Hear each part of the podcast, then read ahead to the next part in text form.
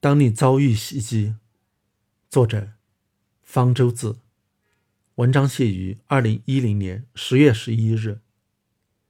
你一个人迈着轻快的步伐走在回家的路上，突然之间从路边跳出一个人，然后你的眼睛看到一团白色雾状的东西，并感到刺痛，你的鼻子则闻到一股刺激性气味，这些信息。被收集起来，传到了丘脑。丘脑就像一个信息中转站，来自各种器官的信息在这里被迅速地转给大脑底部一个杏仁状的结构——杏仁核进行过滤，判断其中是否有危险的信号。杏仁核得到的只是一些没有经过大脑皮层处理的模糊信息，下意识地让你知道有人朝我喷白色雾状刺激性东西。这一信息虽然模糊，却足以让杏仁核感到危险，向丘脑下部的神经中枢下丘脑下达命令。下丘脑通过神经调节内脏和内分泌活动，一旦接到发现危险的命令，马上就会把全身各个器官和腺体都调动起来，让整个身体进入高度警戒状态，做好搏斗或者逃跑的准备。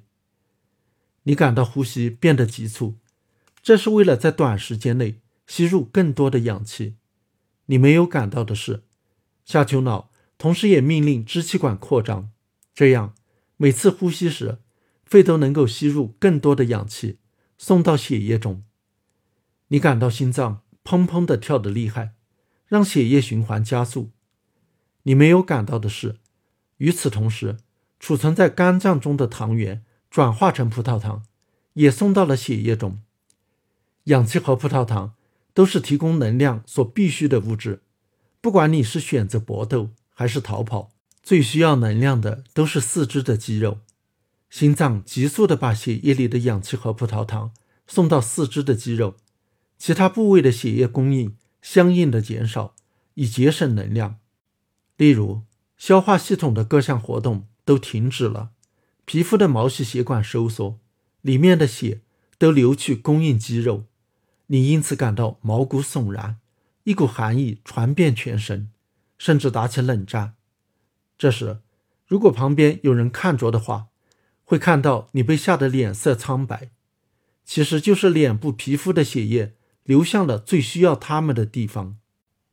奇怪的是，你一边感到寒冷，一边却开始出汗，所谓吓出一身冷汗，这是因为下丘脑也能命令汗腺分泌汗液。为散热做准备，不管是搏斗还是逃跑，肌肉在激烈的运动中都会产生大量的热，必须通过出汗把它们散掉，否则会影响机能。下丘脑也给眼睛发去了指令，让瞳孔扩张，更好的看清前面的物体。这时候，你清清楚楚的看到一个年轻男子手举一个喷雾器对准你。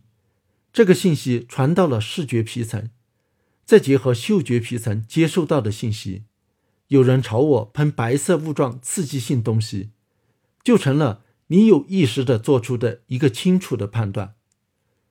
那是什么东西？这个人要干什么？信息传到了专门储存记忆的海马脑回，迅速的进行检索，根据气味和刺激性初步判断。可能是一种效力没有那么强的辣椒水，然后你想起了有关辣椒水的所见所闻，又想起了不久前一个朋友遭到两名歹徒的袭击，于是得出了结论：我也遭到歹徒袭击了。接下来的问题就是，是跟歹徒搏斗还是逃跑？这时，在下丘脑的命令下，肾上腺大量的分泌肾上腺素、去甲肾上腺素。等应激激素，这些激素和乙酰胆碱、多巴胺等神经递质一起，让你的头脑保持清醒，对周围的环境异常警觉。你迅速对周围环境进行扫视，即使仅仅一瞥，也显得非常清晰。马路没有车，对面是一个小区的围栏，没有门。你甚至能够注意到平时忽视的细节，比如。围栏上挂着的标语，同时，大脑中各个与记忆、思维、判断有关的功能区都活跃起来。你必须马上做出决策：是搏斗还是逃跑？歹徒手里有凶器，可能还有其他歹徒在身后。搏斗没有胜算，逃跑是最佳选择。这个决策从大脑前额叶皮层传到了运动皮层，运动皮层向下肢发出了命令：你撒腿就跑，闪过前面的歹徒，横穿马路向路对面冲去，还不忘转头左右看看有没有车过来，却瞥见身后有一个歹徒紧追着，手举铁锤，对着你的头部挥舞。此前已经积蓄好能量的肌肉，突然之间爆发出来。你就像一名短跑运动员，以前所未有的速度向前狂奔，把歹徒远远甩到了后面。你脱险了，但是这一幕的每个细节都已经存进了大脑的记忆区域，成了经验的一部分。大脑会对这些记忆进行分析、归类，从中吸取经验教训。单身一人活动很危险，遇到袭击选择逃跑确实管用。这也是一个不知不觉的学习过程。如果再次遇到类似的袭击，你的反应也许会更快。当然，谁也不能保证你还能再次逃脱。但是，恐惧中留下的记忆也会给你的生活带来阴影。在未来的一段时间内，单身外出会让你觉得不安全。走在路上，你会时刻对周围的人保持警惕。在经过遭受袭击的地点时，或者有人无意中窜到你前面时，你都有可能回想起遭到袭击的那一幕，甚至可能会做出应激反应，呼吸急促，心跳加速，出汗。随着时间的推移，记忆会逐渐淡化，但是身体的创伤容易痊愈，心理的创伤却很难。这是你为了能够及时的应对危险而不得不付出的代价。